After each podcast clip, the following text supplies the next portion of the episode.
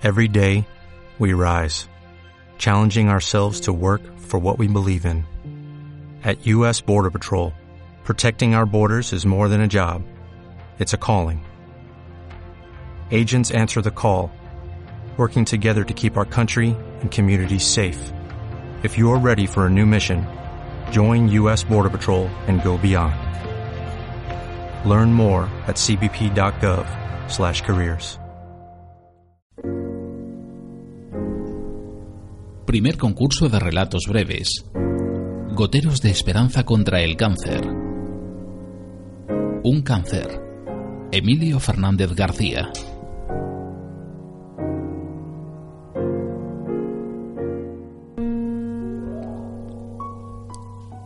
Oscar Wilde sentenció, No existen más que dos reglas para escribir, tener algo que decir y decirlo. Es cierto y no. Escriben los que tienen algo que decir, pero no todos los que tienen algo que decir lo escriben porque no pueden o saben. Además, a la RAE le faltan palabras para explicar según qué cosas. Una mañana en oncología, esperando que la enfermera pronunciara su nombre, hablo de mi esposa, Miré mi alrededor y solo vi caras de esperanza. Entonces pensé que la vida es muy bella como para perder el tiempo cantando boleros tristones. Memoricé cada rostro, cada mueca, cada facción, cada risa y cada bendita mirada. Y me obligué a escribir en la noche desvelada después de que mi esposa se durmiera. Mi esposa se llama Carmen y es una heroína no me cabe la menor duda. Un día en una exploración rutinaria le detectaron un cáncer. Eso es todo. De un cáncer puedo decir que lo es porque sí, y que no es un castigo divino. Un cáncer aparece sin llamarlo, y menos desearlo. Llama a tu puerta y viene para quedarse por un tiempo o para siempre. Lo cierto es que te cambia la existencia por completo además del carácter, el semblante y el comportamiento que tantas veces va acompañado con ira de la peor. Nada quiere saber de nada ni de nadie, a veces ni siquiera de la vida.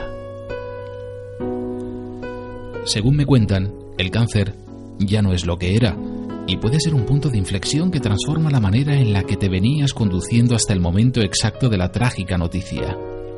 Aún hoy en día, no hay humano ser que al conocer la noticia no le caiga el mundo encima, entonces, sin saber, has de redefinir tus prioridades, así como la actitud ante tu colindancia.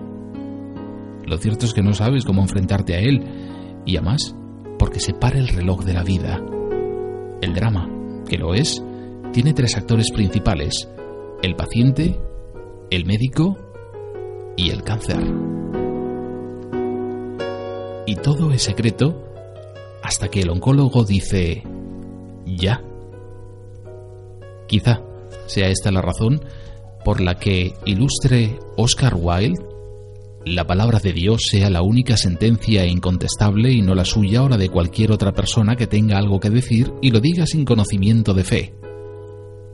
Aunque suene bonito, solo se puede escribir si el alma resquebrajada te deja sin que se rompa en mil pedazos.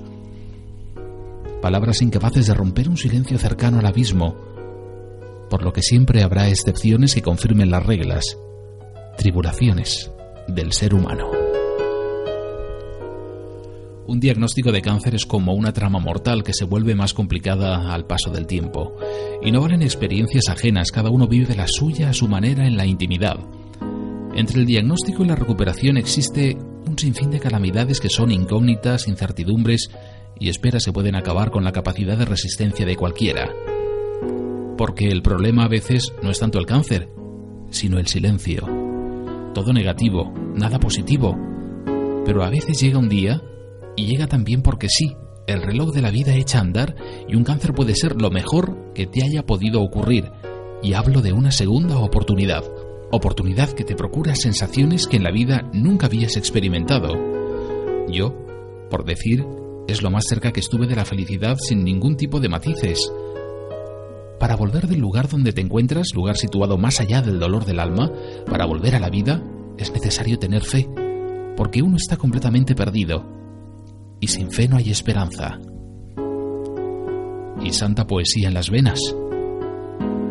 Porque siempre hay un verso que nos explica con la más bella prosa que hemos vuelto a la vida. Y que esa vida es infinitamente más bella y prometedora que la de antes. Moraleja sin fábula. Siempre dije que en la vida solo me había vencido el amor. Hoy puedo decir que estuve a punto de que me venciera también un cáncer. A pesar de que a Dios gracias, a la ciencia y a la sabiduría y humanidad de algunos profesionales de la salud, muchas gracias, un cáncer es simplemente un mal chiste sin autor, un milagro para creer.